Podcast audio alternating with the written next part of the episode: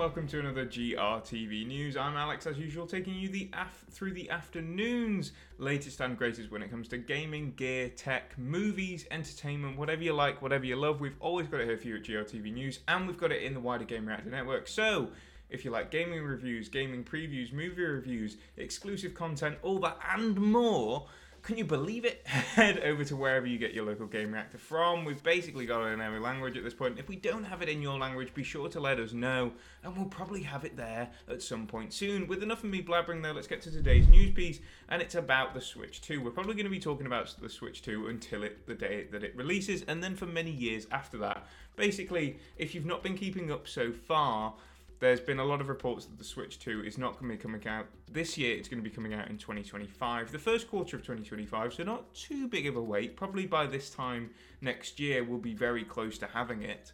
But um, we might now have the reason for that. Um, according to uh, known Switch leaker Nikkei, uh, I think that's how you pronounce it. I've never spoken to them, so I wouldn't be able to tell you. But in any case, it seems that there's the reason why the Switch 2 has been delayed to that Q1 2025 release date rather than, say, the end of this year is because of the risk of scalpers. Now, as we know in 2020 and 2021, it was incredibly hard to get your hands on a next gen console. A PS5, don't even think about it. An Xbox Series X slash X, a little easier.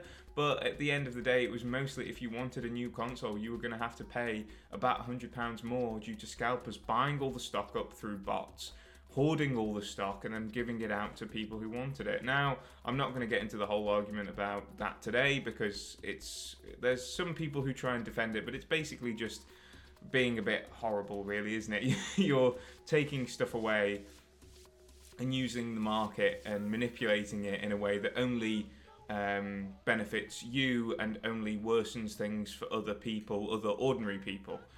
Uh, in any case, uh, off the soapbox for a minute, I think this is quite um, interesting because Nintendo very clearly do not want to have a stock drop. They want sales to be immediately very impressive for this new console by the looks of things, and that even means delaying it a little bit.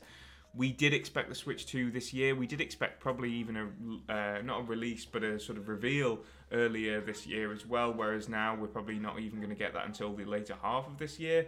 So it is disappointing to see that the Switch 2 is pretty much feeling like it's locked in for that 2025 rather than 2024 release date, which means another year of Switch. And this year of Switch isn't looking like the strongest year that the Switch has ever had. But then again, you know, that's perfectly fine. Nintendo has been on an absolute hot streak for the past seven years. They can sort of take a little bit of a bump. And again, you know, even by the end of this year, we might be saying, wow, what a surprisingly good year for Switch it was with these B titles like Princess Peach Showtime, a lot of remakes. There might be something announced tomorrow at Pokemon Day, as we've been over as well. But let me know what you think about this. Do you think that the Switch 2 is probably going to face scalper issues anyway? Do you think that, that Nintendo are going to find a way to beat it? Let me know, as I said, and be sure to check out Game Reactor wherever you get it from. And I'll see you in tomorrow's GRTV news video. Bye bye.